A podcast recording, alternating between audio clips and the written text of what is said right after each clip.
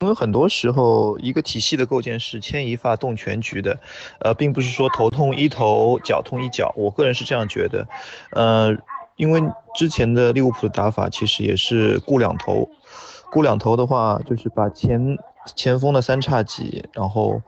呃，门将、中卫组合构建起来，然后配两个比较有特色的一个边后卫，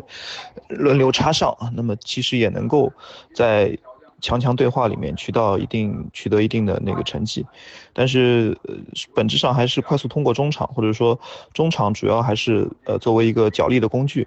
呃那么之前我和微笑我们觉得还是就是比较认可的一点就是说，如果买入迪亚哥其实也是个信号，就是说扎叔可能要重新打造一个中场的一个属性，或者说中场的一个组合。迪亚哥呢，他本身具备了一个非常强的球感和，呃，摆脱能力，呃，这一点呢，其实是利物浦目前的几个中场里面都不太具备的。呃，我所说的摆脱能力，并不是说杜牧这种，就是拿到球以后，呃，转圈圈或者说护球，呃，他是能够，呃，在接球，因为他的第一脚出球非常好，所以说他能够在接球的一瞬间就做出一些，呃，临场选择。比如说他最典型的一个动作就是说，他接球，我就是往两侧。随机的往两侧一拉，然后立马就是把球路往前发展。另外就是他长短球能力非常出色。呃，这一点呢，我觉得就是呃，之前我说和摩迪做比较嘛，呃，长短球能力出色，就是他的长短球，呃，不只是他的球路很，呃，很开阔，呃，另外一方面呢，就是说他可以在临场做出非常准确的判断，呃，送出一些呃匪夷所思的身后球也罢，或者说他就局局面不利的时候，他也可以做一些稳压的选择。所以说，嗯。所以，我我觉得就是说，如果多了迪亚哥以后呢，中场的呃，并不是说我直接输送，呃，远射，或者说直接输送那个像库鸟这样他远射或者是任意球，呃，直接攻击球门，而是他可以让三叉戟包括其他的队友、其他的中场队友踢得更加舒服，呃，这是我个人的一个理解。啊，并不只是说强强对话，像马竞这种属于在欧欧冠这种咬牙的比赛中的强强对话，呃。这个我觉得，那个阿基可以再去看一些，就是呃，尤其是，呃，那个拜仁的一些欧冠的一些比赛的录像，特别是有迪亚哥在场的，我觉得印象比较深刻的就是当年翻盘波尔图，呃，我那时候在波尔图，呃，就是主场。之前我还我还我还在那个碎碎念里面，我记得我还秀了一波，我说波尔图这支波尔图其实蛮强的，呃，什么那后来还这这段话还被那个小 Z 给抄去了嘛，对吧？呃，然后呃，但是第二局翻盘的时候，其实迪亚哥的作用是非常关键的。这一场比赛，我觉得就是在主场打波尔图那轮比赛，我觉得可以可以看一下。呃，另外就是说一些虽然说呃。最近这几年，拜仁没有在欧冠取得，呃，怎么说呢？没有取得欧冠，对吧？也没有进入欧冠决赛。但是其实很明显，在一些呃比赛中，因为德甲，我觉得个人觉得可能大家会觉得参考的参考价值不大，因为呃拜仁在德甲算是比较一枝一枝独秀的一支球队。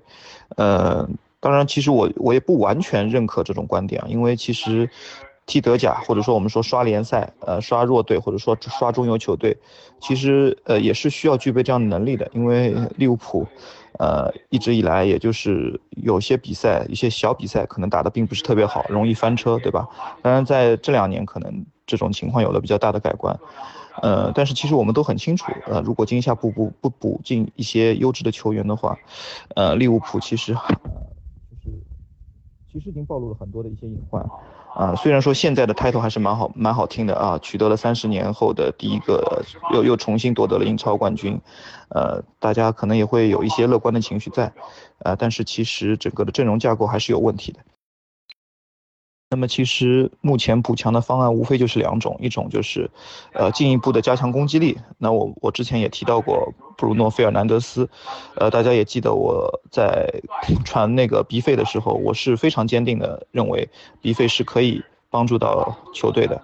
啊，当然现在这个已经是后话了，因为比费已经证明了自己可以立足英超，而且在打打这种高速转换节奏的比赛中，呃，它的作用是非常显著的。呃，那这种其实我就是认为它其实是属于呃头痛医头，呃头痛医头，脚痛医脚的补强，就是你攻击力不足，那我就补一个擅长远射、擅长塞球，然后在前场接应能力非常强啊，这点我觉得迪飞这点做得非常好啊。大家看这个曼联的球也可以很很明显的感受到，他的活动范围虽然说不不是说呃是满场飞奔啊或者怎么样，但是他的接应意识非常好，呃什么时候插入禁区，什么时候出来接对队友的传球，什么时候局面不利拉到边路去拓一拓对手的。之后局面不利的时候，去拉到边路去拖一拖对手的边后卫，呃，这些跑位的内容，其实大家也可以去关注一下。当然，这个这个是我说到的，就是第一个点，就是可以通过呃直接的补强，就是说你攻击力觉得火力或者说攻坚能力有缺有匮乏，那我们补一个远射强的，补一个任意任意球不错的球员，攻击线的球员。那么这其实只是一个选项之一，另外一种选项，那就是我们说把整个中场构建好，呃，补充一个既能够稳压又能够梳理中场。呃，同时可以带动整个呃进攻体系的一个球员。那我觉得其实迪亚哥就属于这样一个球员，呃，因为虽然说你说我也不是半人死忠，嗯，做不到每场半人的比赛都看，但是其实这几年大大小小的比赛，半人的球，呃，包括西班牙国家队的球，其实真是也是看了不少了。呃，我觉得大家还是应该相信我的判断力，迪亚哥是一个非常优秀的球员，而且这种优秀呢，并不是呃。数数据上，很多时候不是说所有的局面下，很多时候并不是说，呃，可以通过数据非常非常直观的来体现出来的，呃，并不是说他能够呃进多少个 G，造多少个 A，呃，当然他确实也能够具备这样的能力啊，也有这样的，呃，制造进球和助攻的能力，也确实有这样的名场面，呃，但是，并他对整个局面的影响，啊，不只是在直接数据上的体现，在很多间接数据上。呃，我觉得是可以帮助到利物浦的，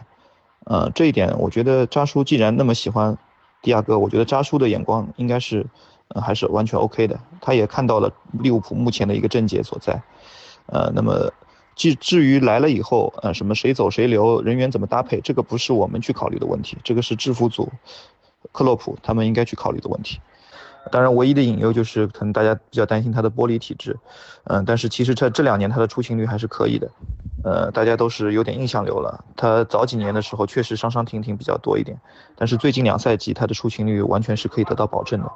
呃，当然，如果这个，嗯，就是买卖球员绝对不可能存在零风险的事情，也有可能他买来以后就躺病床了，就彻底废掉了，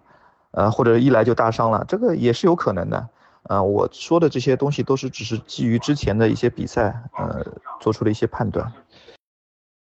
曼联，我觉得，呃，不太会。呃，目前虽然说有一家媒体还是大 V，我忘记了，呃，给出了就是说有可能，呃，曼联也是其中一个选项。